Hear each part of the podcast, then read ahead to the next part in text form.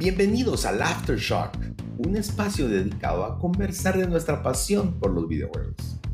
Mi nombre es Rodrigo y como cada semana me acompaña Luis. Comenzamos.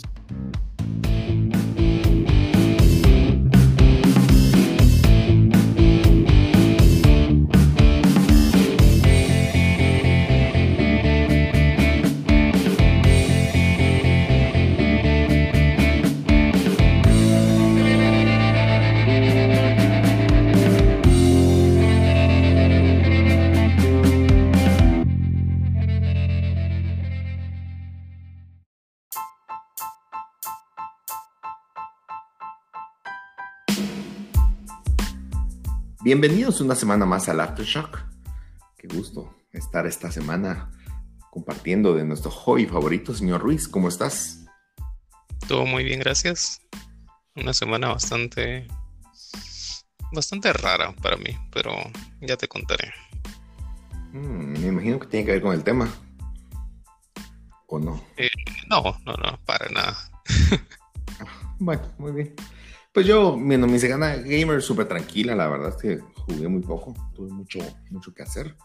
Eh, seguí con The Walking Dead, tengo mis comentarios, es un juego que, que pues prácticamente hace ocho años lo pasé, hoy estoy reviviéndolo y de verdad no envejeció muy bien ese juego, pero eh, hasta que lo termine daré mi review, review casi una década después.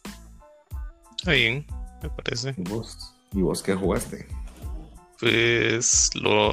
Por eso digo que fue rara, o no sé cómo decirle, pero la semana pasada te dije que quería empezar eh, Final Fantasy, el remake. Eh, lo descargué, pero no sé, no sé qué pasó. Y ya viendo que ya es como casi mediados de, de marzo, pues no me quería meter a, jugar Final Fantasy o tal vez no eso, meterme tanto en la historia y querer terminarlo y luego ya no ya no seguir con mis propósitos del año. Entonces creo que eso me detuvo un poco, así que estuve ahí baboseando, como decimos acá, eh, con, con, juegos que puedes jugar así ratitos, como me puse a jugar Tony Hawk. Eh, Estuve jugando eh, Grand Theft Auto, que solo es como estar haciendo misiones, ir manejando, escuchando la radio. La radio de Grand Theft Auto es muy buena. Me gusta, entonces a eso me dediqué. Mm, bueno, estuvo bien. Sí, tal vez tenés razón. más que hay, unas metas que tenemos que cumplir. Eh, yo creo que es importante también medir que, sí o, o, qué balas vale la pena gastar. Sí, en sí. Este caso, tiempo, ¿verdad? Sí, ahorita, ahora que lo mencionas, yo empecé a jugar este Remnant, el que regalaron. que vos mencionaste que no te gustó. Y es mi nuevo juego favorito. ¿Ah, sí? No, son bromas, no. no, la, verdad es que me frustró. Gráficamente me decepcionó mucho, te soy honesto.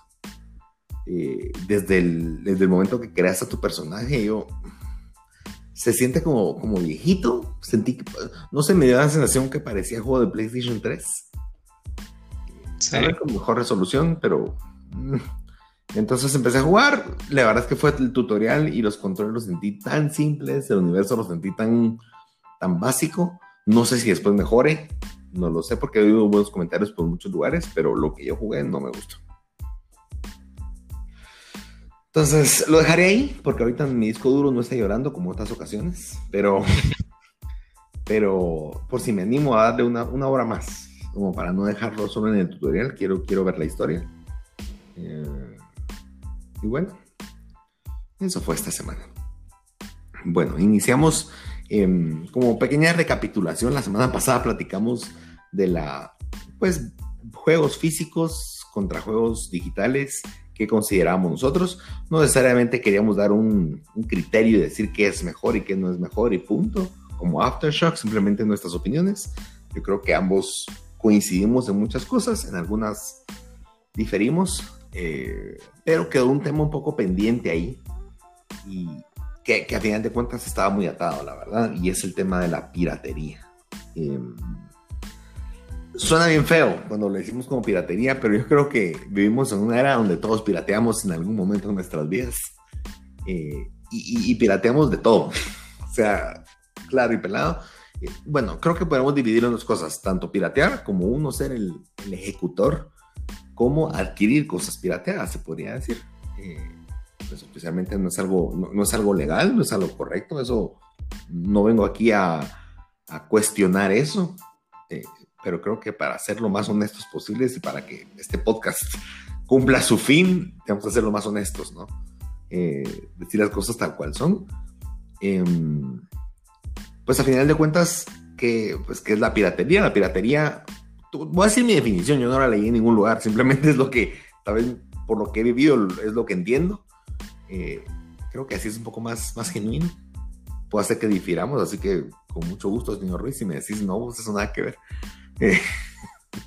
Pues la piratería es tomar la propiedad intelectual o la propiedad de algo que tiene un valor y se distribuye por N formas y pues sacar una copia, ya sea distribuirla y, tener beneficios ya sea económicos o el beneficio de utilizar ese, ese, ese bien digital o ese bien como lo queramos llamar, intelectual mejor dicho, eh, pues sacarle copia, simplemente no pagar por él.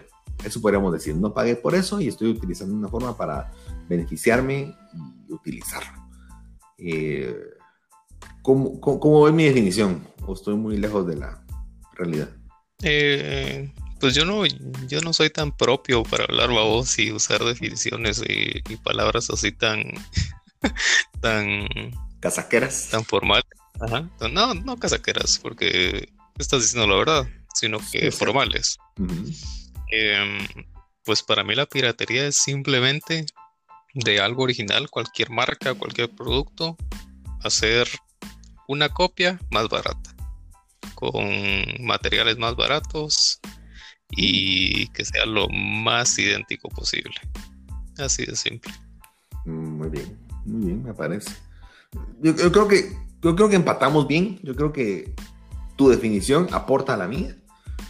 Y bueno, ese fue el capítulo, muchas gracias. no me son bromas. no, no, no.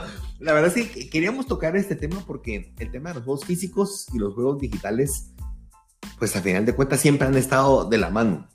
Yo no sé, yo desde que nací ya existe la piratería. Para mí no fue algo que nació en algún momento.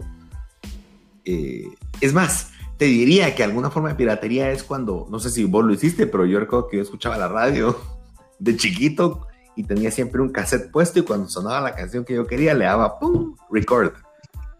Y tenía un mi cassette con todas las canciones que me gustaba que había encontrado en la radio. Pero lo más interesante es que usualmente el locutor empezaba a hablar a veces y esta la canción no sé qué yo, no, cállate, me quedaba yo.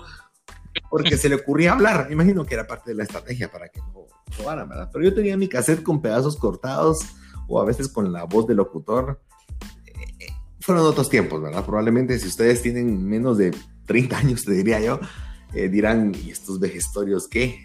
Pero eso era. Yo empecé usando un Walkman con mi cassette, yo iba al colegio escuchando eso, era, era, yo, era, yo estaba pequeño, pues primaria.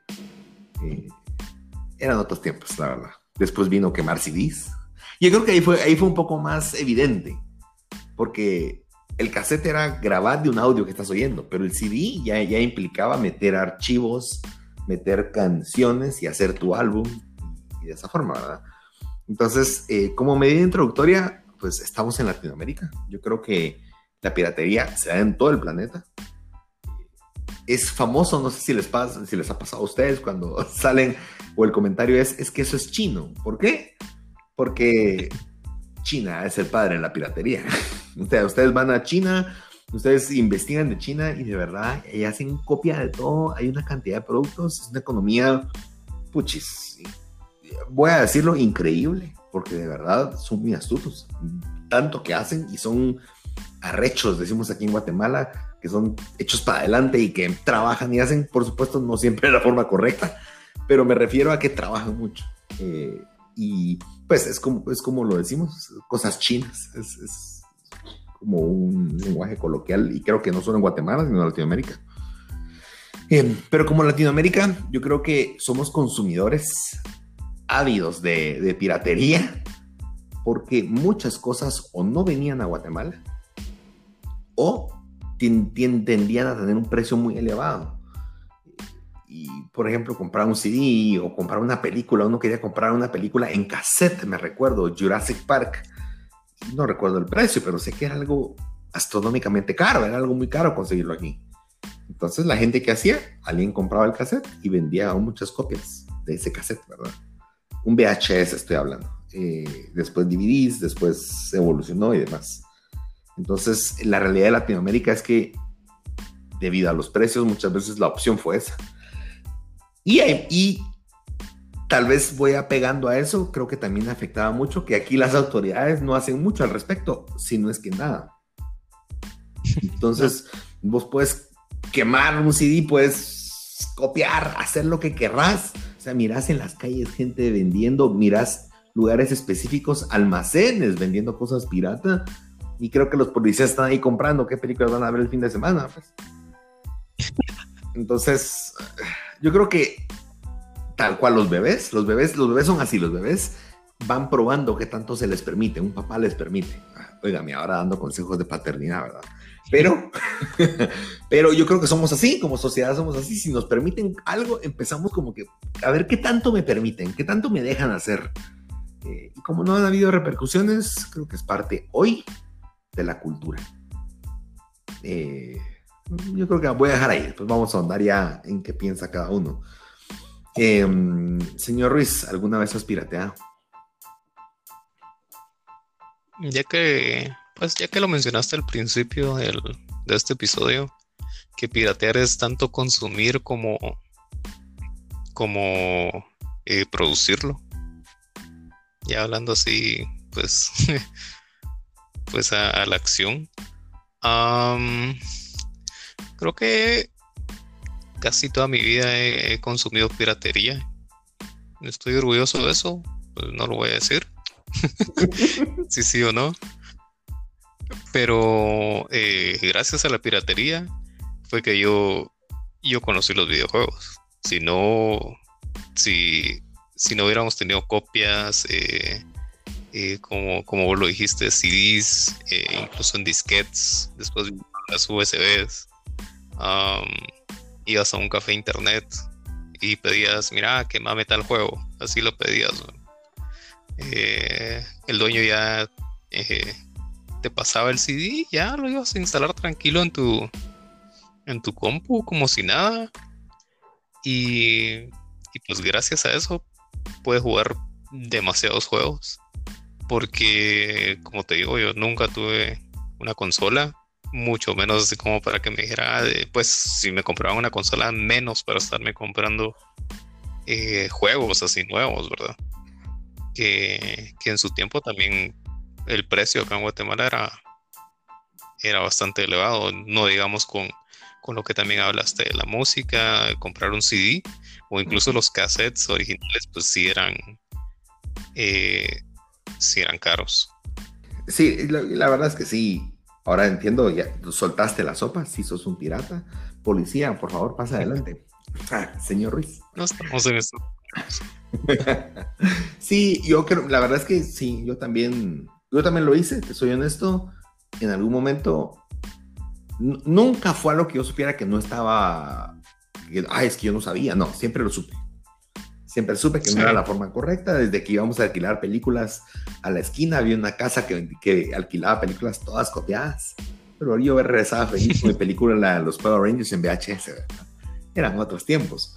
Em, pero, y, yo creo que sinceramente en todos lados, eh, sin querer, por X motivo, desde la universidad, imprimir libros. No se alcanzaba para el libro que tocaba estudiar y tal vez no, no imprimía todo el libro, pero me imprimía todo un capítulo, ¿verdad? El que tocaba ver en ese semestre. Entonces, em, creo que lo hemos hecho de, en muchas formas. En, ropa, en software, yo no sé cuántos de ustedes han pagado por su antivirus.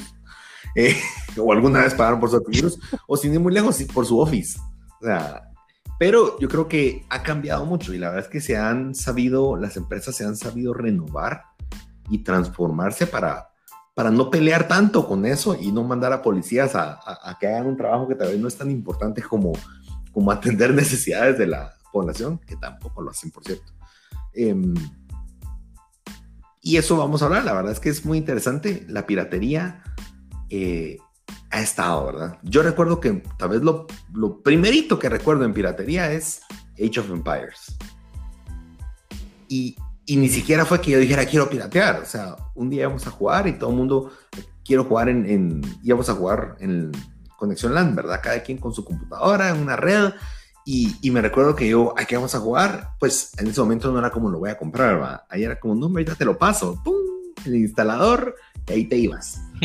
eh, y era tan básico, es, es, es tan básico. Eh, pues la piratería como tal es algo sencillo, si lo querés ver, y cada vez le han puesto más como, como barreras para que se dé. Eh, la forma principal de, de, de, no permitir la piratería es, eh, pues hay unos archivos que ponen en los videojuegos. Puntualmente PC, yo creo que PC es donde nos centramos en esta ocasión, porque PC es, es la fuente de la piratería, pues. Y, yo creo que por ahí va mucho el negocio. Eh, los juegos de PC, Steam vino a salvar mucho de eso, la plataforma Steam de Valve, en donde hay juegos tan baratos, en donde puedes tener una tu colección y tienes una tu biblioteca, pero PC era estándar, o sea, saquen juegos y la de PC en un ratito se le quita, en cambio, consolas como Nintendo, como PlayStation, Xbox han tenido como más formas de poder limitar. ¿Y cómo lo pueden limitar? Porque es una consola cerrada, es una consola que todas las consolas, todos los Play 2 fueron iguales, son idénticos. Entonces su arquitectura y todo fue diseñado para que no se pirateara. Por supuesto, con el tiempo, la gente astuta, hackers, pudieron hacer estragos y, y eso lo vemos hoy, pero vamos a ver eso más, tarde. Eh, en PC no era así. PC tenés tantas opciones y, y sistemas operativos y configuraciones y tantas cosas que simplemente es, bueno, aquí está el archivo, le ponemos un DRM, que es el, eso quiere decir Digital Right Management o en español, gestor de derechos digitales, que es como que tu, tu llave, ¿verdad? Entonces, lo único que hacían para hacer, ah, vamos a modificar esos archivos, que no sé qué. Entonces, no sé si te pasaba que, eh, mira, instálalo, pero cuando lo instales, tienes que ponerle estos cracks. Sí, los, los cracks, famosos, famosos cracks. cracks. Es, es, esa era tu llave. Era modificar estos archivos y esta cosa no va a saber que es pirata, pues. Eh, vivíamos en un mundo en donde pues no te conectabas a internet, pues, o sea, jugabas lo que estaba en la computadora. Y mucho LAN. Eh, y es cuando empezaron juegos en internet, ahí es donde empezaron las siguientes restricciones. Entonces, tenían que hacer una validación y cuando miraban que tu copia no era, no estaba 100% certificada, pues no puede jugar en línea. Y, y, ahí empezó a crecer un poco el tema de, de qué tipo de restricciones podían haber. Algunos juegos fueron un poco más originales y pusieron algunas cambios en el juego. Entonces, por ejemplo, eh, jugabas a un juego pirata y cuando te conectabas a internet, el juego te ponía algunas cosas que no, no es que no te dejaran jugar, sino cambiaban algunas cosas que denotaran que eras pirata. Que tu juego, que tu copia no era original, que no tenía la licencia. Y por supuesto, eso podía pasar con alguien. Usualmente, antes venía el, el disco, pero te, tenía un código para que pusieras tu código y, y certificaras que era una copia real, ¿verdad? Entonces, no es que no te dejaran jugar una parte del juego, pero si no ponías la copia, te empezaba a salir un montón de avisos en la pantalla, así como meta su código. Usted no es válido. Entonces, eh, eso, eso, es la realidad que vivimos. Esa es la realidad. Eh, yo te soy honesto, señor Ruiz, yo la piratería no la... Sí, sí la, sí la he utilizado en algún momento, pero llevo ya varios años en la cual yo... Fue una decisión propia, no fue porque alguien me regañara, un policía me fuera a jalar las orejas. Eh, pero hace un tiempo yo dije, ya no quiero. Empecé con las películas. La verdad es que nunca fui tan comprador de películas piratas. No porque no quisiera, sino porque era medio codo. Entonces, eh, aunque fuera barato, era como, ah, pero alguna vez sí lo hice. Y un día fue, no, la verdad es que quiero, creo que no quiero hacerlo. No me siento a gusto haciéndolo. No es que me siento orgulloso de regresar con películas. Y además, te contas con un montón de películas en una biblioteca gigante que no tiene valor, porque la viste una vez y también la tirabas, la usabas de cualquier cosa. Y como coleccionista, para mí eso era... Mmm, decidí empezar por ahí. Eh, con la música, te soy sincero, me cuesta. Eh, porque tengo muchos álbumes que alguna vez sí copié y que los tengo ahí guardados y que no tengo forma de escucharlos por otra entonces ahí los tengo. No los escucho porque hoy usamos plataformas digitales como Spotify, Deezer, Amazon, Amazon Music, por ejemplo. Y, creo que, pero vos sabés, ya te conté en el capítulo anterior, tengo ahí mi colección de CDs y CDs que no compré antes, hace tiempo, CDs que compré hace unos meses. Y, y para mí es importante eso porque son CDs que en las plataformas digitales o música que en las plataformas digitales no está. Y como no estaba ni en Deezer ni Spotify, extrañamente, no sé, un grupo que me gusta que tiene 10 álbums, solo hay 7. Y, esos tres pendientes, ¿dónde están? ¿Y cómo los puedo escuchar? Entonces decidí comprar juegos, eh, mis copias físicas y la verdad, como juegos, soy eh, mis CDs físicos y soy feliz, mis álbumes. Eh, y con los juegos, más que yo lo decidiera, creo que fue lo que hicieron tanto Sony o Nintendo de empezar a renovarse. Y pues mi colección de juegos de PlayStation entre todas las consolas creo que asciende a más de 800 el día de hoy. Eh, muchos los han regalado, muchos los he conseguido en precios increíbles. Entonces, para mí, antes, cuando, cuando no podía piratear, tenía pocos juegos. Hoy que me lo han puesto tan fácil, tengo tantos juegos que no tengo necesidad de piratear, o al menos no la, no la percibo.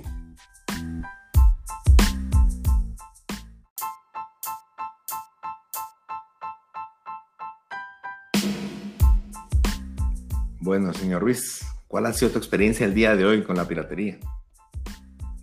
Em, pues yo sí me ahorré un montón de dinero, la verdad.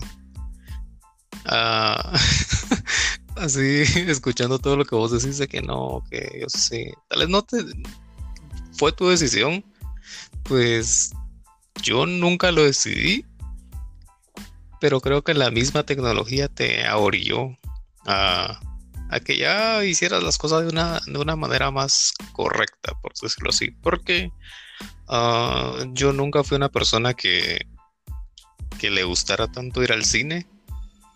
Yo prefería eh, ir, a, ir a comprar a un local, así, un, DVD. Mm, creo que en esa época costaban 10 quetzales, si no estoy mal. Y hasta te hacían oferta de que te llevaba 5, te daban no sé cuánto, eh, por 50 te daban 6, algo así. Entonces, hasta te motivaban para comprar más películas. Siempre pasaba así como que, mira, ya tenés esta, tal vez la que acaba de salir en el cine, ¿va? y te decían, sí, pero todavía está con audio del cine. Ay, no. Entonces, eh, ah, pero yo creo que ya para la otra semana te la tengo. Yo pasaba así casi que todas las semanas viendo y así fue como, eh, iba como, no me recuerdo si era en mi época de colegio o ya un poco después, pero por lo menos ya, ya, no tenía tantos spoilers de la gente que, que iba al cine, que, que sí la miraba y pagaba por ella. Entonces, eh, sí tengo una, pues en la casa de mis papás hay bastantes DVDs, hay hasta Blu-rays, eh, así piratas. Música también compré un montón. Mm, pues no, no me alcanzaba para comprar eh, todos los álbumes. Y también eh, salieron estos famosos MP3 que te traían un montón de canciones. Entonces imagínate, comprar un MP3 a comprar 10 discos de, tu artista favorito, pues preferías gastar los 10 quetzales, ¿no? Ah, con videojuegos, pues ya lo dije al principio, solo iba al café internet y le decías, mira, eh, que va Metal Disco, ah, Y de ahí, ¿verdad? Eh, llevabas USB solo para bajar rooms. Eh, no sé, creo que hasta hasta el día de hoy, pues eh, ya no, ya no, ya, ya no compro películas, ya no compro discos chafas, como le decimos acá. Lo que también, bueno, sí, es piratería. Eh, a mí me gusta mucho ver anime, entonces mm, en su momento tal vez no sabía de una como, bueno, creo que en su momento no había una página oficial donde ver las series, sino que todas pues la subían a una página tipo Netflix o tipo donde suben películas que no me recuerdo eh, como Pelispedia, que creo que ya no existe o si existe, pues Sí, Sí, sí. Eh, pero algo así, ahí miraba mis series. Eh, cuando todavía no tenía internet, recuerdo que compraba también los DVDs de toda la serie. Pero pues ahí dando como excusa que no había como una plataforma eh, donde podía ver series de anime, ahora pues ya, ya salieron varias, entonces ya por lo menos no se siente tan mal y, decís, bueno, pues estoy está llegando a los creadores y, y, qué bueno. sí. Pero fíjate que tocaste un punto muy interesante y es la tecnología te movió a ya no piratear. Pero aún con tantas plataformas, aún con tantos medios, hay cosas que no se consiguen. Hay cosas que simplemente no están disponibles, ya sea por región, que eso es bien común.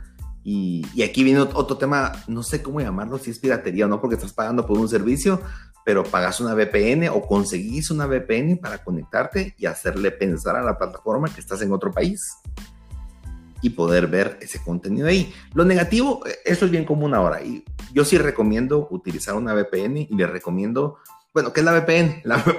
vayamos al, a la raíz. La VPN es un canal privado que pagas.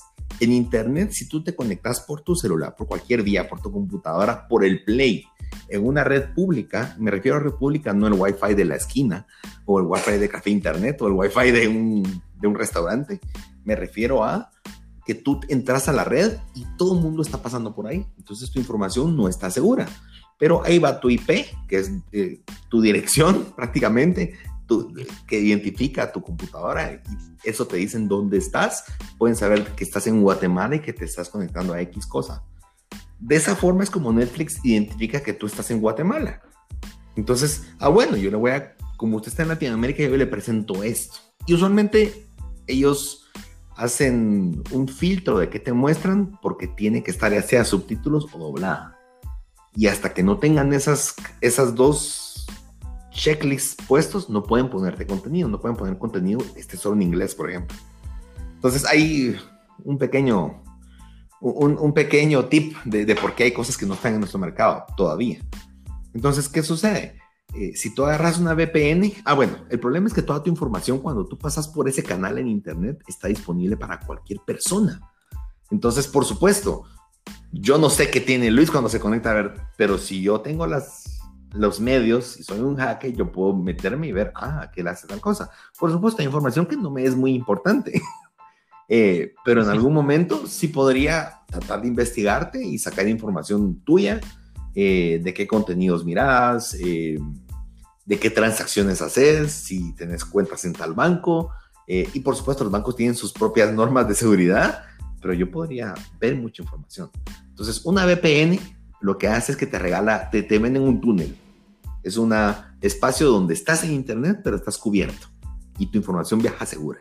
Ahora, lo interesante de la VPN es que puedes hacerle modificaciones. Entonces, tú puedes pagar por una VPN y la VPN te dice, bueno, usted quizás su, su VPN, conéctese y automáticamente simula que estás en Estados Unidos, en Europa, en cualquier lugar del mundo y ver el contenido que solo aplica para esos lugares. Eso es, para mí, para eso sirve la VPN. Por supuesto, temas de seguridad y demás es otro cuento, pero es bien común, ¿verdad? Y, y, hoy, hoy lo venden. Por supuesto, puedes tener una VPN por otras vías gratis, ¿verdad? También pirateando. Pero Pero la VPN te llega, entonces es una forma de darle vuelta a las restricciones que nos dan para poder acceder a eso.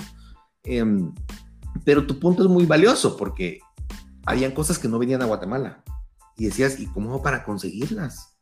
Quiero verlas. Y lo peor de todo es que ni siquiera es que querrás hacer un mal, a veces quieres pagar.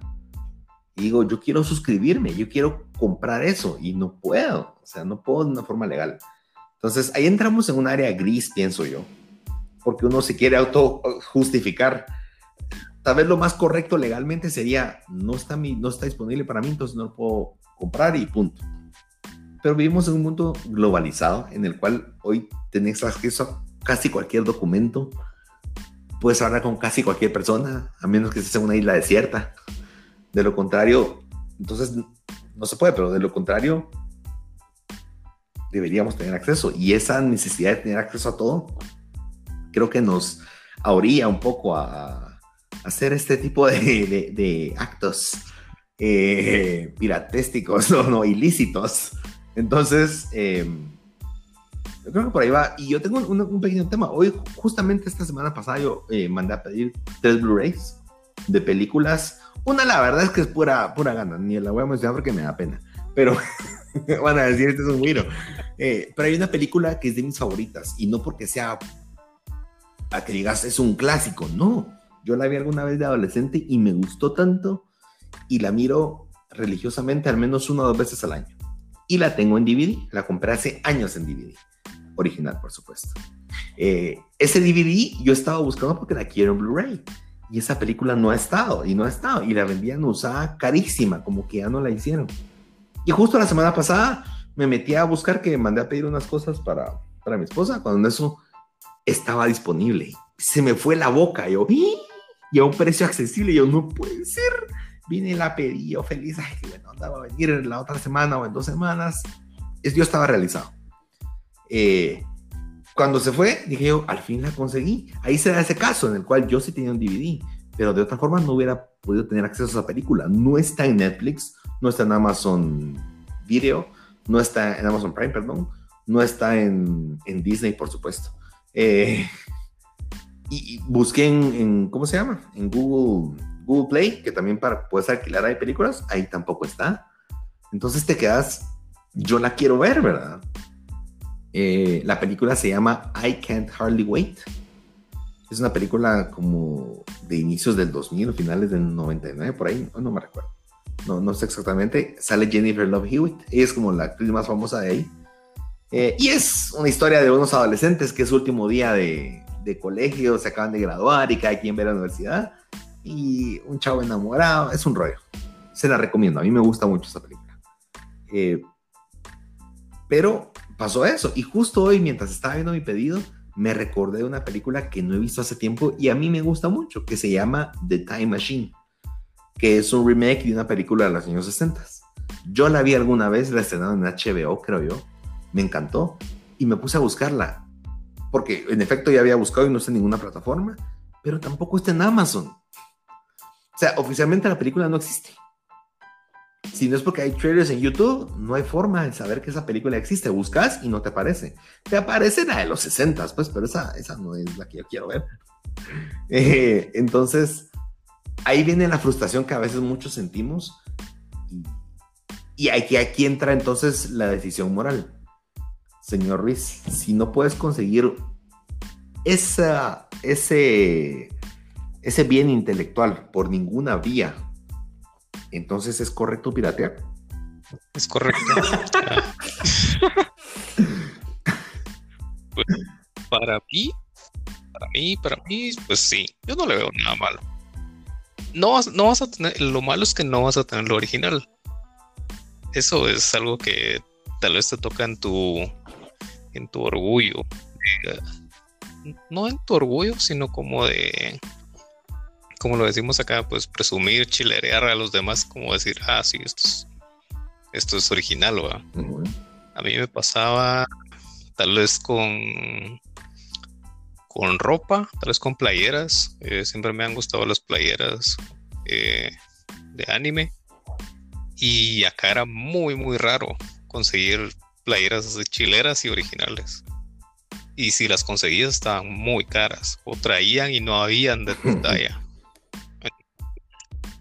Eh, creo que una vez me tocó, sí, creo que compré una, me quedó grande y la tuve que mandar a arreglar y pues no quedó muy bien. Entonces ahí fue donde dije, ay no, pues mejor me compro de esas chafitas. Entonces para mí pues con, con eso de que tuviera las playeras tal vez que no tuvieran la marca eh, en la en la parte de atrás en la etiqueta y comprar otras que se miraban casi que iguales, pero que no tuvieran solo esa etiqueta, pues por mí estaba bien, ¿verdad?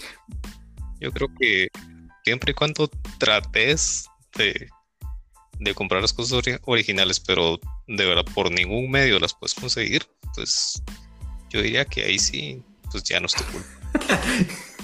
Venía el dueño de, mire, yo hice esa playera y usted está comprando eso. Pues, no es mi culpa, usted no me la vendió a mí. bueno, pero pongamos, ahora pongámonos en los pies de la empresa, de, la compañía que hizo eso y, que tal vez está viendo cómo traer el mercado guatemalteco esas cosas, pero como ve que la piratería florece tanto en Latinoamérica, dice, ay, no, ¿para qué me esfuerzo? Pues al rato voy a poner las tiendas originales y la gente ni va a ir porque ya está gastando en cosas piratas. ¿Qué opinas de eso? ¿No, no, no, no afectará también? Sí, creo que pues quien tiene la posibilidad, es que yo creo que ayuda más el eh, por el tema de lo económico. Y como lo hablábamos al principio, pues eh, estamos en Latinoamérica, no todos pues tienen la, oportunidad de venir y decir, ah, sí, lo que me, lo que me paguen a final de mes, eh, esto lo voy a gastar en, yo qué sé, ¿verdad? En un videojuego original, en, yo qué sé, hasta que te veo un televisor original, porque también hay hay marcas, pues patito, ¿verdad? Y hay marcas así como, eh, pues pirateadas, Que, que, no sé cómo le hacen, pero les quedan buenas y, y solo le ponen la marca ahí y supuestamente son originales. Entonces, eh, creo que ahí, pues, ah, como, como dueño, como Ah, está difícil, la verdad está muy, muy, muy difícil eh, llevar como tu producto o hacer crecer tu producto en, un lugar en el que de verdad hay demasiada piratería como, como lo estamos, como lo vivimos acá día con día. Yo sinceramente, yo creo que por ahí empezó un poco mi pensamiento de ya no querer piratear. Y no me refiero a, vamos a hablar de videojuegos, no me refiero a un EA, Electronic Arts, con un FIFA el decir, eh, pero aquí, aquí quiero, creo que hay una vertiente de lo que voy a decir. Uno viene y uno a veces puede justificarse, sí, pero FIFA vende millones de juegos al año. Uno que yo le, que yo le piratee no les afecta. Pero, ¿quiénes somos nosotros para entonces venir y decir a quiénes sí, a quiénes no? Eso suena como a un poco comunista, así como a ti te quito porque aquel necesita pero, pero no, a que no le quito tanto porque tiene poco, pero siento, que, que, no va un poco alineado con, con una forma correcta de hacer las cosas, ¿verdad? Entonces, ¿qué pasa? Viene EA y yo puedo, puedo ponerme en el plan de decir ellos, lo que mencioné hace un ratito, ellos tienen mucho, entonces, ¿qué les cuesta que les quite uno? Bueno, sí, pero al rato no llegan por eso a su meta de ventas y de los 500 empleados tienen que despedir a 25, que podría parecer no mucho pero nos gustaría hacer esos 25, alguno de esos 25 que perdió su trabajo porque no se llegó a las metas, porque tal vez, no sé, 100 mil personas piratearon y esas 100 mil ventas pudieron haberse hecho. Por supuesto, aquí viene el siguiente debate, pero ¿será que si no hubieran pirateado esos 10, esos 100 mil hubieran ido a comprar? Ah, no, no, porque no les alcanza. Entonces eran ventas que no se iban a hacer, por ejemplo. Simplemente no lo están jugando. Ahí donde hay un área gris porque no todo es blanco y negro. No solo se trata de, de los que piratean, si no hay piratería ellos sí hubieran pagado. Mentira, piratearon porque no podían pagar el original. Pero seguramente hay un grupo de gente que pudiendo pagar el original es como, sí, pero no quiero gastar. Eh, y bueno, pero ahí estamos hablando de, de, de, EA. Tal vez a mí lo que más me interesa es todos esos desarrolladores que de verdad eh, son, son, independientes, ellos, ellos se pagan su sueldo con tal y probablemente pasan 10 meses o 2 años sin salario, solo viviendo de sus ahorros para sacar un juego y esperan que al final ese juego les regrese tanto su ganancia como les pueda patrocinar hacer el siguiente juego. Entonces, para, para mí viene esta, esta, esta lógica y es como el mercado, cómo funciona. Si yo invierto en algún desarrollador porque su juego me gusta, estoy apoyando que exista una secuela. Eh, y por eso juegos como Dead Stranding, por ejemplo, que a mucha gente no le gustó, que porque no era de disparos, de piu piu para arriba, para abajo, y no era un Fortnite en donde todo el mundo se está disparando y, colorcitos, cositos cariñositos por todos lados, ¿no? Es un juego que requiere un poco más de análisis, por ejemplo. Eh, es un juego que me preocupa porque mucha gente que vio reviews fue como, ah, no es lo que yo creía. Y puede ser que para mí es una obra maestra, Pero si el juego no llega a las ventas que se esperaban, simplemente no es un juego que es rentable. Entonces vienen y dicen, hagamos otra cosa. Y para mí, que sí fue una obra maestra, te quedas con el nombre, hagan otro de esos, de verdad. Más que hacer más FIFAs, hagan más juegos que sean arte o juegos que, que avancen el medio un poco más, ah, evolucionen, por así decirlo, que son los videojuegos. Entonces, a mí me gusta y muchas veces eh, pues uno no lo puede hacer tanto, la verdad, porque no, no es que uno tenga para despilfarrar, pero eh, me pasó mucho con un juego que se llama Guacamele. Ese es un juego que salió en el 2015, creo yo, no me recuerdo en qué fecha fue. Eh, salió en el PlayStation Vita. Eh, es un juego en dos dimensiones, tipo así como dibujadito, tipo caricatura, pero es de combate excelente. Es un juego súper difícil. Es un juego, de verdad, mis respetos. Para mí es un juego 10, perdón, 9.5 de 10. Es un excelente juego. Pero es un juego independiente de un desarrollador que se llama Dreambox. Ahora, yo desde que vi el trailer me llamó mucho la atención y me puse como a seguir el juego, a ver cuándo salía y qué era. Pero eres de esos juegos que uno dice, ah, un día tal vez lo regalan en PlayStation Plus. Ah, y en efecto eso pasó. Eh, eh, y me recuerdo que cuando salió, eh, tuvo buenos reviews y todo el mundo, pero son de aquellos que decís, a este pobre no le van a poner coco, pues. Porque no es, no es el típico juego popular que vende millones, no es un Call of Duty, pues. Entonces, me recuerdo que esa vez costaba 15 dólares nuevo y dije yo, los quiero apoyar, quiero.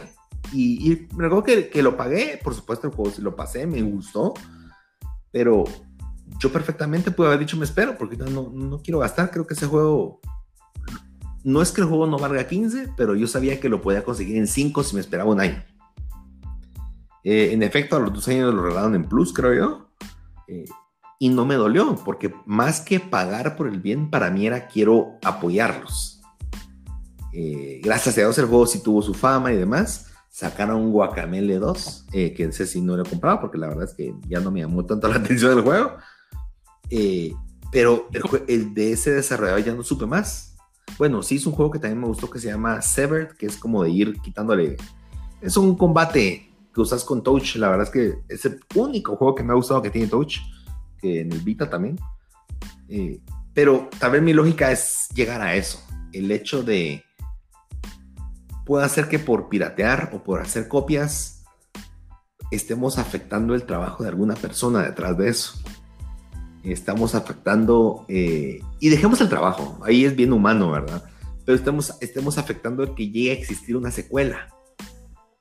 Eh, y por eso yo también intento, cuando un juego lo espero, yo sé que me va a gustar mucho, y aunque haya sido después un Ghost of Tsushima, por ejemplo, a mí me encanta, me encanta ese desarrollador, pues.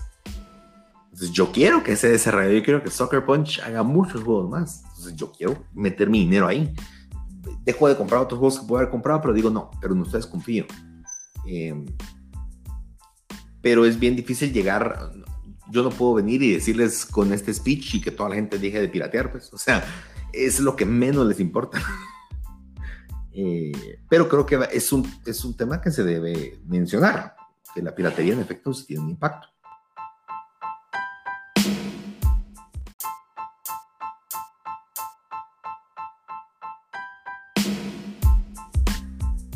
Bueno, y señor Ruiz, tengo una pregunta curiosa ahora con todo este tema.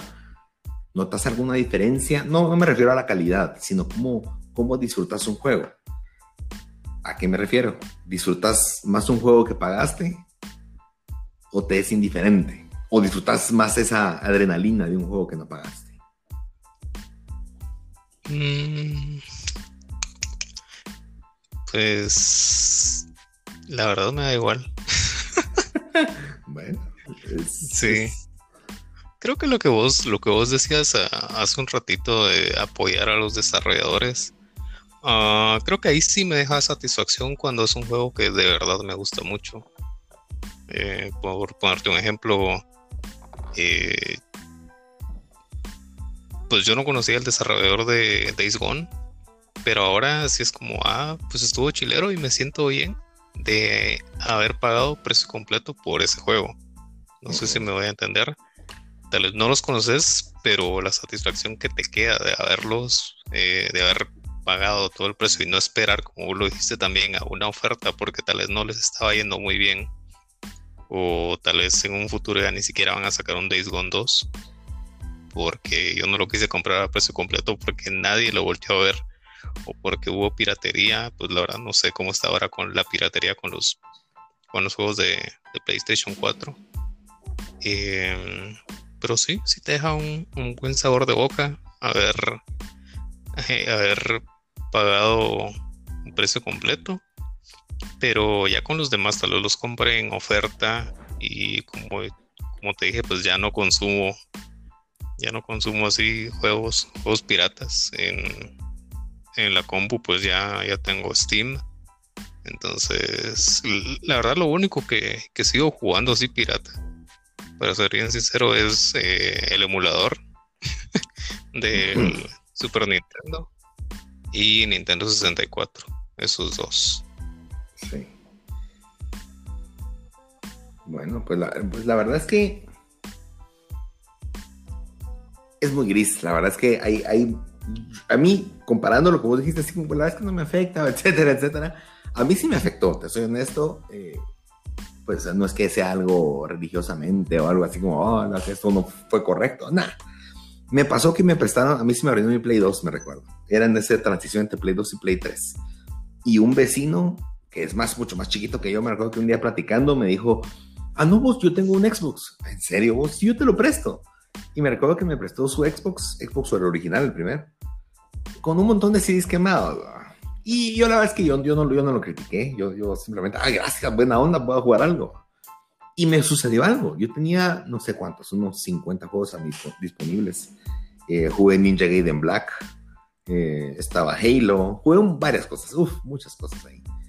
Y, pero me sucedió algo, y es que como que no le sentía mucho valor, no porque no fuera mío, sí lo cuidé muy, muy bien, pero me refiero a los discos. Yo metía Ninja Gaiden, jugaba un rato y era como, ah, está bueno, pero ah, siguiente.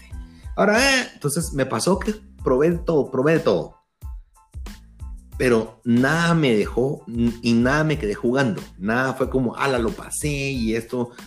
Y, eventualmente caí en cuenta. Después de un tiempo dije yo, no, es que no me movió porque sentía que era desechable. Sentía que era...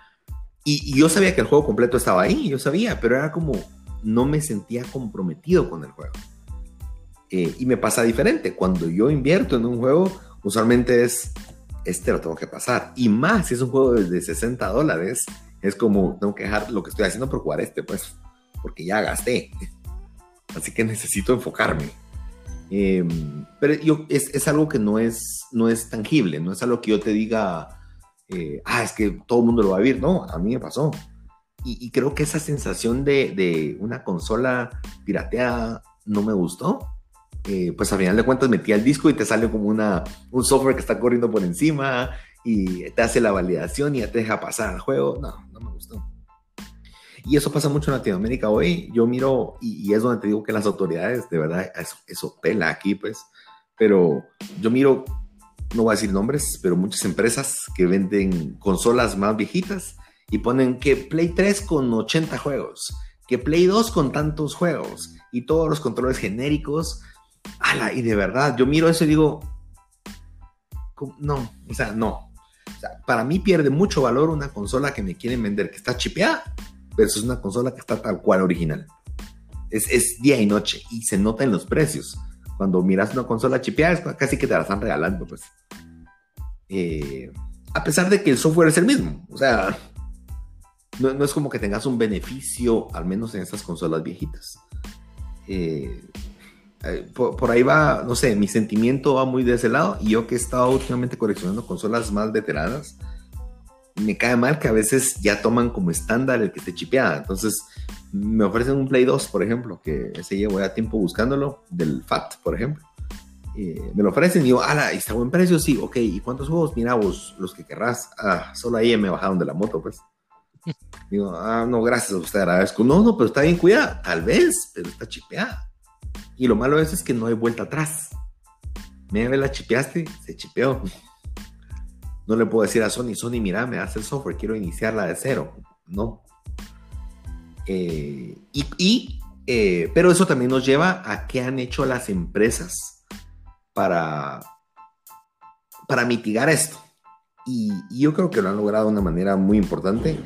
Eh, por ejemplo, en el Play 3, si pirateas, uno, perdés acceso online. No puedes jugar online. Y eso que el online en el Play 3 es gratis. Dos, perdés tus trofeos. Y solo con eso me matan a mí, pues. Porque entonces, a mí eso me pasaba. Yo antes, antes, no sé si te pasó alguna vez, pero estaba de moda un juego. En el colegio, me recuerdo en Super Nintendo. Llegabas a estudiar y era como, a la mucha, yo pasé tal juego. Y, y podías echarte una gran casaca, pues, ¿cómo sabían que te lo habías pasado, no? O sea, ni, a veces ni lo tenían, ni si lo tenían, era como, ah, yo, yo no he llegado ahí, ¿verdad? En, cambio, con hoy con trofeos, yo sé que yo puedo ver, como pasó hace poco, señor Ruiz, que fui a revisar tu perfil eh, para ver unas estadísticas de una aplicación que, que tenía y era así como, ah, yo puedo saber qué jugaste. No solamente puedo saber si, si lo pasaste o no, sino puedo saber si jugaste algo o no. Eh, y, más que tener un recuento, eh, a mí me sirve porque es como alguna forma de, decir, yo lo pasé y ahí está. Hay juegos que yo pasé en Play 1 o Play 2 que ni me recuerdo si los pasé o no. Eh, de alguna forma es como, literalmente es un trofeo, pues es un, alguna vitrina que te dice, alguna vez hice eso. Y, y, es algo que de verdad un trofeo no tiene valor. El trofeo eso no te dan nada. No es algo que digas, puchis, o te van a dar un premio por eso, pues. Eh, pero simplemente te llena tu ego, por así decirlo. Eh, bueno, para mí esa es una, pero dos son los precios. Eh, de verdad, a mí si algo me, ha fomentado coleccionar o tener mi librería, mi biblioteca tan grande de PlayStation, es que hay juegos a veces que están tan baratos o, o, que te ponen ofertas que de verdad hacen que digas, sí, hombre, no, no le voy a tener tanto amor a esos 5 dólares. Eh, pero probablemente si salen a un precio de 20 dólares cuando sale el juego, decís, no, mucho. Eh, y, es, y es un modelo que le copiaron a Steam, porque Steam empezó con ese modelo. Eh, y, es, y creo que es un modelo que solo los juegos digitales te pueden permitir. Por supuesto, un juego físico lo puedes conseguir bien barato, pero es porque lo quieren liquidar, porque quieren sacar de stock porque quieren tener la bodega vacía para lo que viene. Pero un juego digital no. Un juego digital no, se gastó en, transporte para llevar una tienda o demás. Eso es algo que tal vez no mencionamos la semana pasada, pero los juegos digitales te permiten tener esa flexibilidad. Eh, y creo que esa flexibilidad ha ido poco a poco mermando el tema de la piratería. Em, Demasiado. Y, creo que lo más importante es el juego online, porque hoy un gran porcentaje de juegos se basan en online. Y, dejemos a un lado el hecho que sea competitivo. Creo que también el hecho de, comparar tus, tus scores con alguien más, eh, en otros juegos que a veces son juegos de colaboración. Hay tantas formas que tiene el online ahora que todos los juegos están conectados de una u otra forma. A veces, aunque sea para ver cuánto sacó el señor Ruiz en, en Discord, en alguna pantalla, por ejemplo. Pero lo hacen. Y si no, eh, para saber si tienes una consola pirateada, simplemente no estás conectado. Nadie sabe que estás jugando. Y, creo que es una sensación de no estás in, no estás involucrado en el, medio, en el rollo. Eh, y creo que lo han logrado, la verdad. Sí, no solo del lado de los videojuegos, sino que también, como lo hablábamos hace ratito, eh, eh, la música, con las películas, series, ahora pues tenés la, gran ventaja de poder tener pues tu, usuario de, de, cualquier aplicación, digamos Netflix, Amazon, HBO, Crunchyroll Spotify, Deezer, todo. Ya todo está ahí, todo está en internet.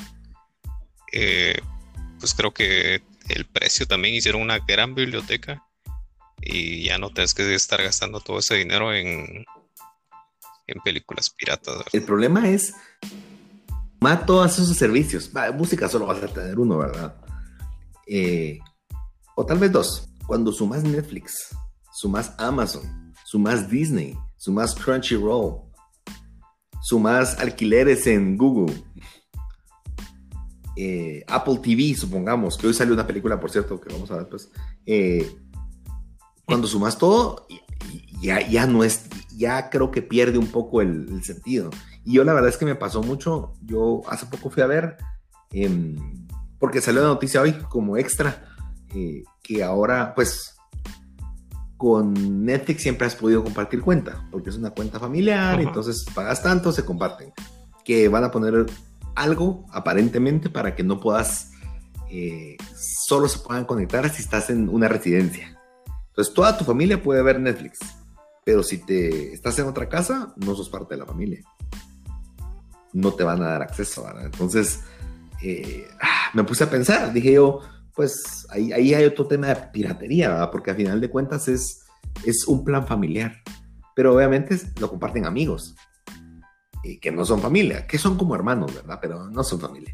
Entonces, y me puse a pensar, dije yo, bueno, pero yo sé, para mí Netflix es mi plataforma favorita. En todo sentido, creo que es la superior. Tiene el mejor contenido original. Eh, tiene la, interfaz más intuitiva, es súper fácil de usar. A mí, de verdad, Amazon Prime Video me desespera. A veces hay cosas que digo, esto no es amigable, pues. Pero, pero está, o sea, y hay, hay buenas cosas. Em, tal vez lo negativo que sí le miro a Netflix es que hay mucha novela. Eh, no sé, no sé, a veces miro cosas que cuando pensás que es una serie, cuando dices, no, hombre, esto es una gran novela y tiene su, ¿cómo se dice? Una su trama bien, bien nada que ver. Entonces, eh, disculpen si a alguien gustan las novelas, pero a mí no. Entonces, eh, pero me puse a pensar, ¿hace cuánto no miro Netflix? Y según mi cuenta, hace más de dos meses no miro nada en Netflix. Entonces le pagué a Netflix dos meses sin que lo usé. Por supuesto, usé otra plataforma. Pero estamos pagando no por el uso, sino estamos pagando por tener el acceso, por si voy a tener el tiempo, por si voy a quererlo usar. Y, cuando ya sumas tantas plataformas, yo ya estoy pensando si de verdad quiero tenerlo todo o solo, va, este mes si quiero ver Netflix, pago un mes, miro todo lo que quiero y lo vuelvo a desconectar, ¿verdad? Eh, me pone a pensar, porque ya cuando sumas la cantidad de plata que te están quitando por pura suscripción, es demasiado. Y tomando en cuenta PlayStation Plus, si tenés Xbox, el Game Pass o, Xbox Gold, si tenés Nintendo, que también tengo Nintendo, Nintendo Online, que son, ahí no es mucho, son 20 dólares anuales, pero sigue siendo dinero. Eh, yo creo que empieza a sumar mucho el precio. Pues me encantaría que hubiera una plataforma, va, cóbrenme 50 dólares, pero que ahí esté la música, que esté todo. Eh, pero, por supuesto, pues son empresas distintas, tienen contenidos distintos, son dueños de distintas cosas. Ah, mm, no sé, no, sé, pero es un tema a considerar. A mí la verdad es que si algo, algo me pasa es que no todo el contenido está disponible y tal vez ese es mi pero. Y por ese motivo busco esas películas que no puedo conseguir de otra forma. Eh, como esta Time Machine, que ni siquiera comprando la física he podido conseguir. Si, si alguien tiene información de Time, de Time Machine, eh, con mucho gusto me hablan y yo miro cómo hago para, para comprárselas. Eh, aprovechen. Aprovechen. ponerle un precio. Un precio, tampoco se, se pasen más, no se peleen. si la tienen usada por ahí. Si no está. Pero tal vez la tienen usada, es que existió, yo sé que existió, pero no, y, seguramente no tiene tanta demanda, no volvieron a imprimir más copias. Y bueno, señor Ruiz, ¿algo más que quieras agregar a, a la piratería? A la piratería. Bueno, algo que yo quería decir desde el capítulo anterior y no lo puedo decir porque sabía que íbamos a hablar de la piratería en este capítulo es que una de las razones por las cuales creo que Nintendo aquí en, pues no sé, la verdad solo estoy asumiendo, ¿verdad? Aquí en nuestro país pues no es tan, tan, tan reconocido como el PlayStation o el Xbox, diría yo. Eh, es porque lo que hablábamos, los juegos son muy caros y no bajan de precio, se mantienen. Entonces, ¿qué es lo que hace la gente? Pues chipear, chipear el Switch y y yo lo consideré. Yo dije, pues voy a comprar un Switch, pero no voy a estar comprando juegos. Yo la voy a chipear. y no me importa. Y así puedo tener todos los juegos que yo quiera y la verdad tampoco me importa jugar online porque eso es un Switch, la verdad. ahí no es. Yo no lo veo como yo no lo veo como mi eh, como mi consola main, por decirlo así, o primaria. Yo pues voy a ir eligiendo a PlayStation y voy a seguir comprando las cosas de PlayStation. Pero también era como, ah, bueno, hay juegos que sí me gustaría probar en Switch, pero que no, no pagaría más que un juego de PlayStation. Por eso, la verdad, no, no le tengo tanto amor a Nintendo. Entonces, creo que regresé a lo mismo de, de los emuladores. Solo tener un emulador portátil, algo así. Y eso está muy de moda ahora. Ahora te metes a eBay y hay un montón de emuladores que hay una, hay una, bueno, hay varias marcas, la verdad, pero que te venden ya emulado y tenés Neo Geo, tenés Sega, tenés de todo. Eh, pues viendo retro, ¿verdad? Si querés Mario Odyssey, pues sí toca. Toca, toca en Switch, ¿verdad? Pero, pero hay, hay, hay, otro tema, ¿verdad? Y es que eh, vos lo dijiste, es tan caro Nintendo y yo lo he vivido. Y como te lo he mencionado en algún capítulo, tengo tan pocos juegos porque, porque no puedo invertir lo mismo que invertiría en Play. Y ahí es donde está la balanza. El año pasado, por ejemplo, yo tal vez gasté, por ponerle un número, 100 dólares en Nintendo Switch, en dos juegos que logré conseguir, ¿verdad? Pero en PlayStation, ni me preguntes. o sea, y eso que con juegos súper baratos, pero tal vez gasté unos mil dólares y, no es por exagerar, la pasada vi mis cuentas de Amazon de, de, vouchers de PlayStation Network y decís, oh Dios mío, no te das cuenta. Y, ellos se quedaron. Y pues son modelos de modelos distintos de negocio. Pero si algo a mí me molesta es cuando alguien se enorgullece de su piratería. Porque es como decir, estoy robando, miren, soy qué pila soy. Pues no, no estoy tirando, pero me he dado cuenta personas que son así y es como, ah, no, vos, pero yo lo consigo de Entonces, no digo nada, porque al final ni soy yo ellos, ni no importa, pues, pero de alguna forma es como, no debería estar orgulloso de eso, ¿no? Eh, y pensando, eh, pues ahora ya lo pienso, soy papá, ¿verdad? Eh, y, regreso a un anuncio que salía en Cine por hace tiempo que decía, eh, tengo un papá pirata. Decía un niñito cuando el papá llevaba películas de la calle. Pero me pongo a pensar que pues mis hijos o los N que llega a tener, ellos, uno cree que uno les, les enseña cosas, pero la verdad es que ellos aprenden de lo que uno hace, no tanto de lo que... Eh, y si yo con casacas digo, ah, no, yo, yo el Switch, ¿verdad? Porque en algún momento, no voy a mentirte, yo también lo pensé cuando empecé a ver los precios. Eh, tampoco soy una santa palabra, pero, pero me recuerdo que un momento yo vi el Switch y dije, pero ¿cómo justifico esto? Pues, o sea, porque, papi, pero ¿por qué? Puede ser que uno diga, no, es un niño, no lo piensa, no lo ve. Sí lo ven, eventualmente lo ven, eventualmente van a preguntar y me va a tocar o mentir, que es lo que no quiero, o me va a tocar ser sincero y dejar en claro que hice algo que estaba incorrecto, ¿verdad? Por así decirlo. Entonces, eh, eso fue el siguiente paso, ¿verdad? Ahora, esto va más allá, porque es un, puede hacer que mis hijos ni cuenta se den, pues, ya no me importa, me pela eso, papi, la verdad. Pero de alguna forma no quiero, no quiero que quede algo que sea tachable. Y decir, sí, pero tú hiciste esto, ¿no? Y puede hacer que sea algo, una mentira blanca, digamos, pero por ponerle un nombre, pero eso lo puedes pasar a otras cosas. ¿Quién quita de repente, no sé, voy a ser súper exagerado, pero ¿qué pasa si un día llega y dice, papi, mira, eh, aquí está mi título, que no sé qué, va, de la universidad? Ah, la mijo, qué felicitaciones, va, no sé, ingeniero, ingeniero astrofísico, yo que sea. Y yo le digo, hijo, pero, pero entonces, mira, eh, ayúdame a, a, investigar esto, ya que tú sabes y me diga a mi hijo y me diga, eh, no, papá, eso no lo sé hacer. Pero si no estudiaste eso, ah, no, yo porque todo lo copié. Tengo mi título. Pero que tengas algo, o sea, a eso voy. Al final ese título es una fue pirata, pues. Eh, fue, no fue original. Tu, tu, aprendizaje no fue original porque no, no lo obtuviste de la manera correcta, sino usaste atajos, usaste medios para llegar a eso y yo creo que va un poco más profundo. Eh, no vengo aquí a decirles piratas, qué malos son, cada quien haga lo que quiera con su vida, pues.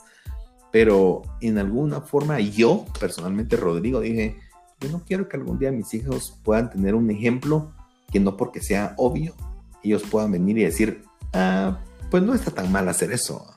Eh, pues mejor voy a hacer esta, esta vía. Y creo que aún me quedan cosas que corregir, ¿verdad? Porque aún hay detalles que, que debo pulir, muchos que, que, debo pulir para llegar a eso, pero me gusta pensar que he avanzado. Eh, y bueno, ese es como mi último sentir en ese, en ese aspecto. Em, fíjate que ahorita recordando el tema de las películas, pues los trofeos que te comenté en el PlayStation o, en los achievements en el Xbox, creo que algo que sería increíble para mí es que pudiera Netflix tener, yo sé que lo tiene, pero que puedas tener esos trofeos, no como un trofeo porque solo ver la película, ¿verdad? Pero si viste la película al 100%, eh, que tengas como una forma de que en tu perfil salga, él vio esto, él lo terminó de ver. Eh, no sé, como, como que me gustaría tener mi biblioteca de qué vi y poder organizarlo por año y decir, ah, la tal año vi tal cosa, no puede ser. Y, hacer comparativas como hacemos con los trofeos. Yo creo que eso me inspiraría a, a, porque ponete, yo podría ver tu perfil y decir, ah, a Luis le gusta mucho este tipo de películas. Voy a probar a ver una, tal vez me gusta, Inspirarme en tu biblioteca de, que has visto para yo inspirarme a ver más cosas. Y eso creo que sería otro incentivo porque se crea una comunidad para no comprar películas pirata, por ejemplo, sino no, mejor tengo Netflix, pues, porque ahí puedo comparar con mis amigos, a ver cuáles son nuestros gustos y podría tener recomendaciones de un amigo. Voy a patentar eso, fíjate. Mm, rayos, lo puse en un podcast. Está bien. Ay, no. Bueno, pues, pues esos son nuestros pensamientos. Creo que hay muchos más que hablar con la piratería, pero creo que el tiempo apremia. Eh, señor Ruiz, algo con lo que quieras agregar. Eh, pues solamente no, pues no, como dijo Rodrigo, no venimos a decirles es bueno, es malo. Eh, creo que cada quien pues puede sacar sus conclusiones de, de lo que está haciendo, de lo que está comprando, de lo que está consumiendo. Eh, si se siente mal, si le da igual, así como a mí, en algunos casos. Pero si, si, uno puede apoyar también a sus, a sus artistas, eh, a los, eh, no sé, ¿cómo se llaman las películas? Lo que sea, a las desarrolladoras de videojuegos, pues marcas de ropa, lo que sea, pues, pues qué bueno, si uno no puede, pues eh, creo que ya queda en cada quien la decisión si, si consumirlo o no consumir un producto pirata. Pero, pues, eh, ahí se los dejamos. Hagan lo que quieran con esa información. Ese ya es su tema. Em, bueno, señor Ruiz, prosigamos con las noticias.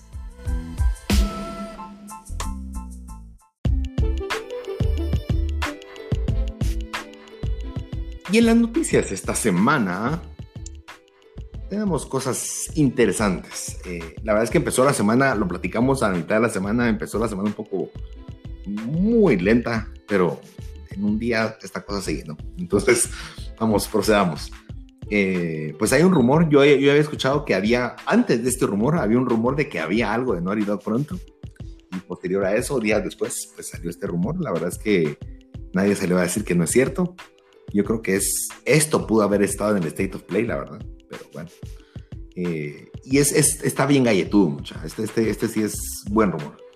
Y desde Naughty se refiere a qué viene ahora, tanto, tanto con lo que están trabajando ahora mismo, con sus franquicias, como lo que, lo que vendrá pronto. Eh, el rumor dice esto, pues la fuente es un usuario 4chan, se llama, o 4chan, eh, en Twitter. esta persona puso lo siguiente. Número uno, que Uncharted para PC en este año.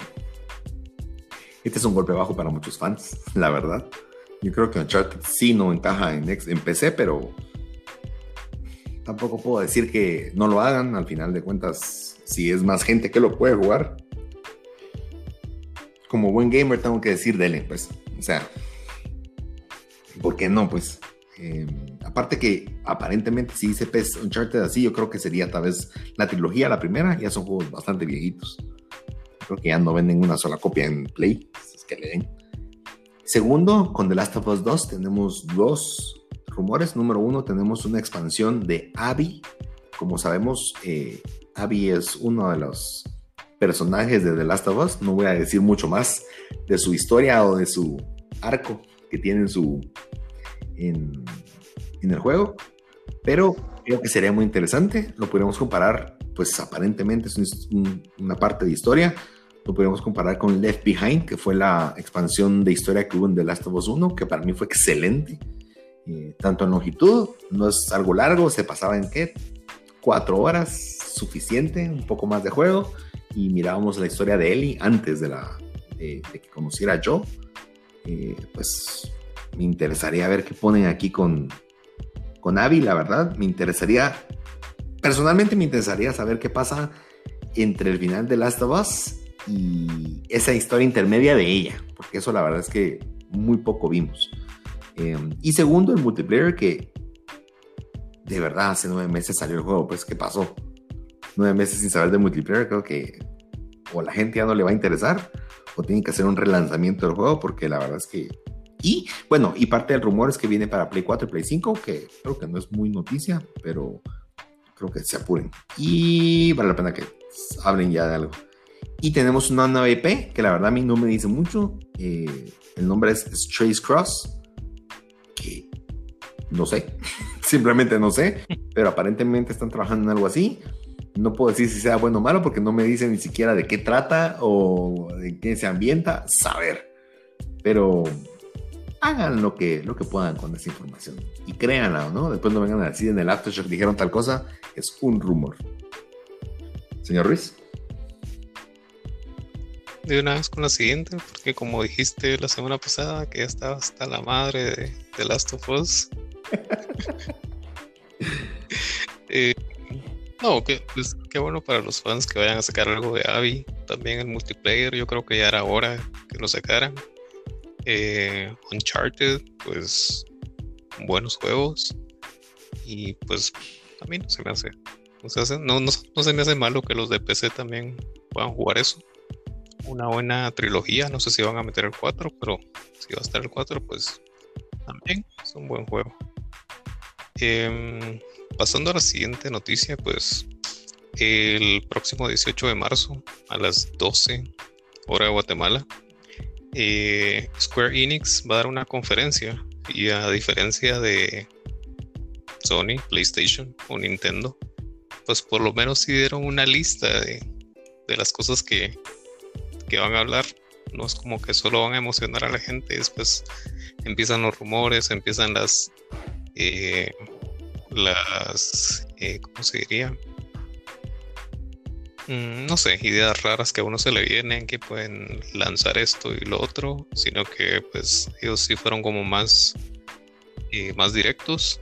Eh, va a haber una, una premier mundial de Life Strange, es uno nuevo. Eh, también este juego que ah, creo que en una ocasión hablamos que se parecía a Destiny, que es el Outriders. Ah, también van a hablar acerca de Marvel Avengers y el 25 aniversario de Tomb Raider. A ver, qué tal va a estar. Pues no, no me llama la atención ninguno de estos juegos, para serte bien, bien honesto. Y yo que te iba a regalar Life is Strange. Ah, no. No, y lo peor es que es el peor tipo de juego que te podría regalar, pues. Sí, claro. Sí, no, es un juego de historia. Yo la verdad es que el 1 sí lo empecé, me llamó mucho la atención, pero me quedé trabado al inicio, no sabía a dónde ir, qué hacer, y me frustré, ya no, nunca, nunca lo volví a jugar. Pero dicen que es muy interesante. Ese, es el de los dos hermanos, ¿no? No, este es, bueno, no sé, sale una chava y un chavo, eh, y en algún momento como que regresas en el tiempo o tenés poderes, pero sos como un adolescente en el colegio. Estoy inventándome por lo que me recuerdo que alguna vez leí, y hace años pero tiene su fama. La verdad es que el juego no tiene tan buena calificación, pero tiene seguidores muy, muchos fans muy dedicados, podría decir. Que son fans como de los personajes bien fuerte y es como, ah, la puchis, yo quiero ser ella y hacen cosplayers de eso. Eh, pues la verdad es que me llama la atención saber qué viene, pero yo tendría que regresar al primero, no podría meterme a este de una vez. Eh, con Outriders, que ahora platicamos, que es un tipo de Destiny, y lo más importante hasta ahorita es el tema del demo que ellos tienen, que te incluye muchas cosas. Eh, yo creo que lo vamos en un capítulo, pero eh, vamos a esperar para que hablar de eso, mejor que enseñen qué es y, ahí ya, lo platicamos. con Avengers, la verdad es que es un juego que hace tiempo habían reportado que eran puras pérdidas. O sea, no a nivel de comentarios, sino a nivel de el juego no recuperó su inversión. Y viene, si no estoy mal, ahorita el 18 de, este mes es que se lanza el, la expansión, una expansión con, ¿cómo se llama? El de las flechas de Marvel, se me olvidó. Este, Hawkeye. Hawkeye. sí. pues es con él, la verdad es que no sé qué tanto puede hacer eso por el juego.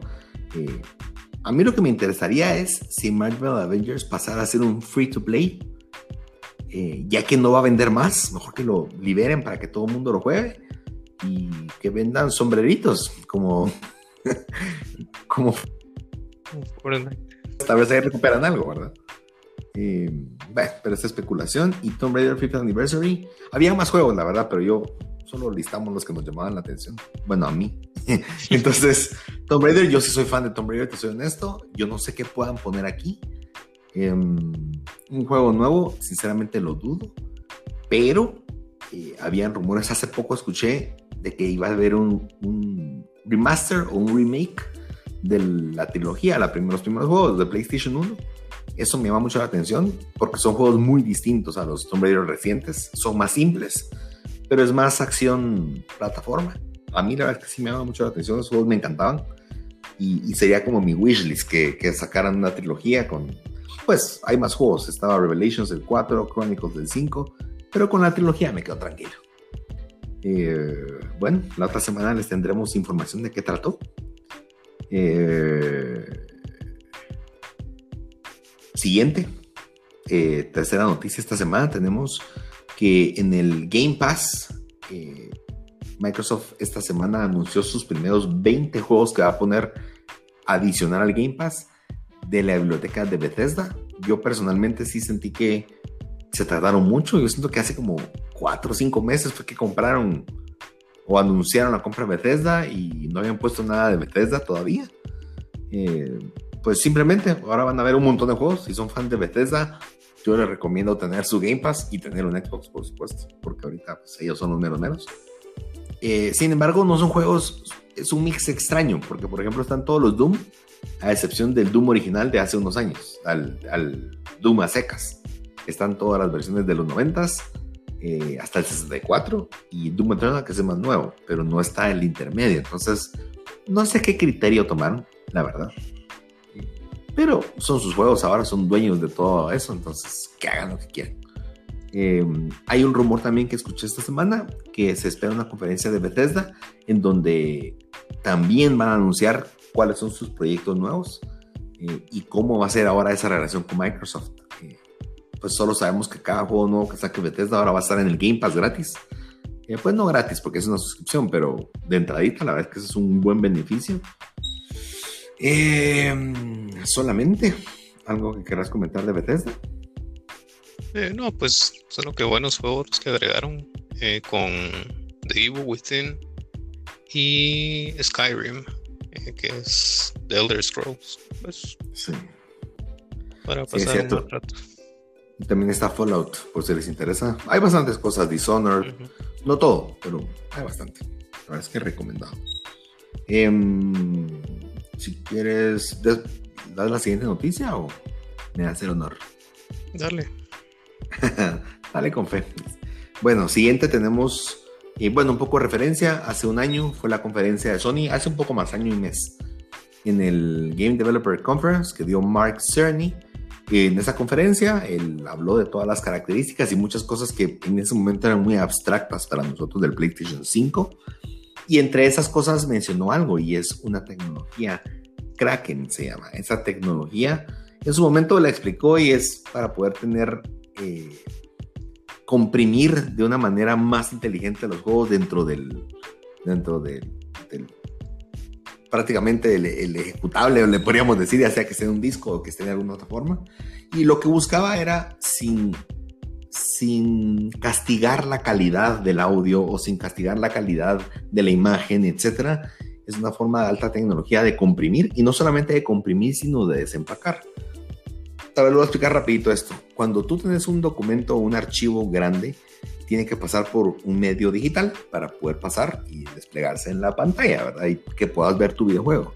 El problema es que cuando los juegos son muy grandes o, tienen texturas tan grandes o audio en tan buena definición, es información más grande. Entonces tarda más tiempo en pasar por el canal, eh, ya sea de X de, de, velocidad que tenga y desplegarse en la pantalla. Es un, es un proceso de, de descompresión. Entonces, ¿Cómo funciona eso? Se comprime la información, se transmite, se descomprime la información y se despliega o, o, o, sea, pone disponible para que el juego haga lo que necesita hacer con eso. Esa tecnología simplifica eso un montón. Eh, pero no lo habíamos visto, simplemente quedó como, ah, él habló de eso, saber qué será.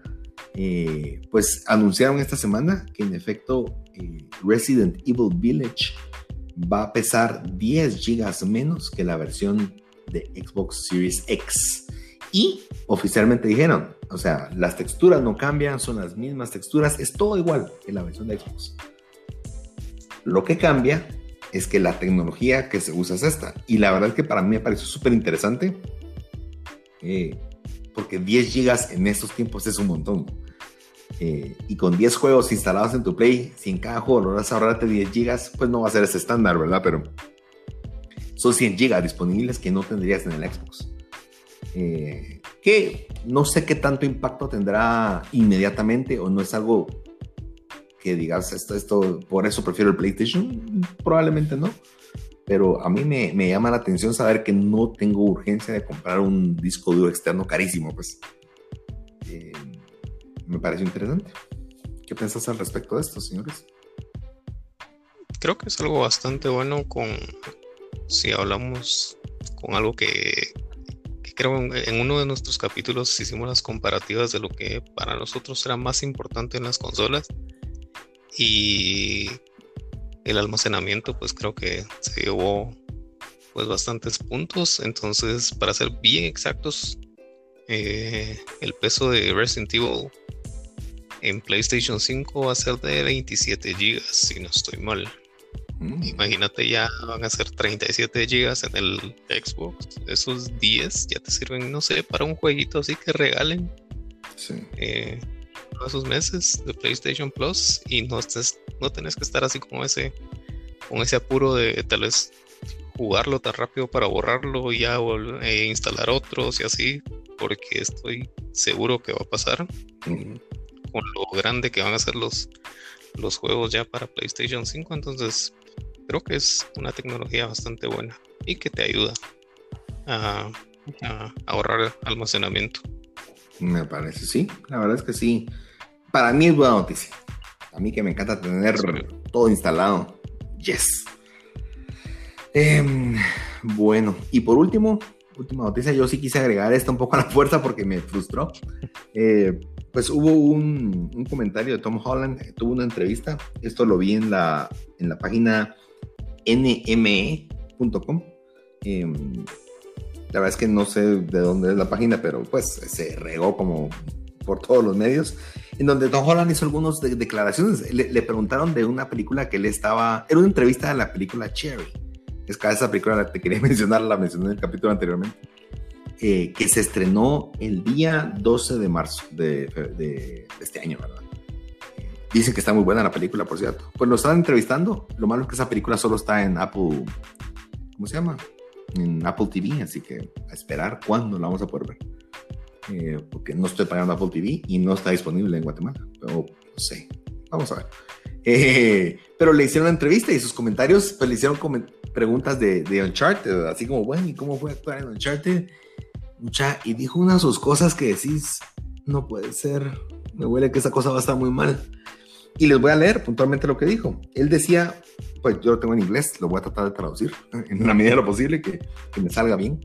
Pero él decía que para él fue un error hacer o actuar como actuó y que probablemente no lo volvería a hacer. Ahora, ¿por qué dijo eso, verdad? Em, eh, yendo un poco más allá a, su comentario, eh, pues él comentaba que, que su personaje debía ser un superhéroe, un, action figure, y que, y que tenía que tener como mucha fuerza y como ese temple y demás.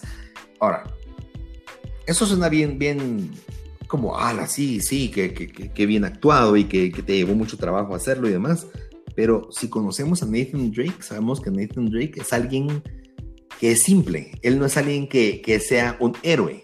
Él es cool, por así decirlo. Ah, ese es un comentario que decía él, que era como, él tenía que sobreactuar para parecer cool que después de una escena de peligro él tenía que tener como la pose perfecta, con, es un comentario como para que su bíceps se pudiera ver de todos los ejercicios que había hecho y que era un personaje súper super gallo, le podríamos decir, ¿verdad? Pero a todos los fans de Uncharted, pues yo soy fan de Uncharted, Nathan Drake no es esa persona. Nathan Drake es alguien simple, alguien, alguien como eh, que es astuto, que es chistoso y que le salen las cosas por chiripa, por así decirlo. Imagínense un Indiana Jones. Un Indiana Jones era pilas, pero no, era, no tenía un porte que digas, wow, es un, es un, ¿cómo se llama? Es un Avenger, pues, ¿no? O sea, al contrario, y, creo que esa simpleza que tenía Nathan Drake es lo que le daba al personaje que se mirara cool y no forzado. Entonces, eh, me preocupa que la actuación, para, para mí, puedo hacer que la historia de Uncharted esté muy buena y la película tenga un script excelente, pero el eje de Uncharted es Nathan Drake. Y ese carisma que él tiene es lo que le da ese impulso a esa serie, a esa franquicia, a él, lo que le querramos llamar de en adelante. Pero si él vino a actuar de otra forma, yo miro a un Nathan Drake, que no solo ni se parece, sino encima de eso, va a actuar como si fuera Robocop o va a actuar como si fuera, no sé, Terminator o Rambo. Digo, no, ¿qué está pasando, por favor, no? Y, es triste porque es una película que lleva 12 años en desarrollo. Ha tenido muchos directores que han ido y venido, actores que han ido y venido. Y, y, también lo que más me frustra es que Spider-Man, el, el personaje de Spider-Man que ha hecho Tom Holland, ha sido excelente y dejemos el excelente. Yo, no estoy criticando la actuación de Tom Holland, simplemente porque al final de cuentas él no actúa como él quiera. A él le dicen cómo debe actuar y el director le dice qué es lo que necesita de él. A mí me suena que el director no conocía mucho que era Uncharted o, no investigó lo suficiente o no lo jugó, simplemente leyó. Eh, porque las actuaciones de Tom Holland son muy buenas y, y me, me frustra porque el personaje o el humor que tiene un Spider-Man o Peter Parker, creo que es muy ad hoc a lo que requeríamos para Nathan Drake. Y si cambió eso por otra cosa, digo, es como que tuvieras la receta, pero decidiste echarle más sal. Cuando la receta ya estaba bien hecha, pues era lo que necesitabas y le echaste otros ingredientes que nada que ver. Entonces, esa es mi frustración, señor Ruiz. A mí sí me molesta. Y no porque yo esperaba mucho de la, de la, de la película, pero esperaba un 10 de, un 7 de 10. Ahorita me estoy esperando un 4, un 3 de 10. perdón, lo tuve que esterilizar. Sí, y esa es la razón por la que yo nunca espero nada de los live action o de las películas que hacen de videojuegos. Así que no me extraña. Sí, triste. Ah, bueno, eso fue esta semana del Aftershock. Muchas gracias por acompañarnos. Eh, nos vemos la otra semana.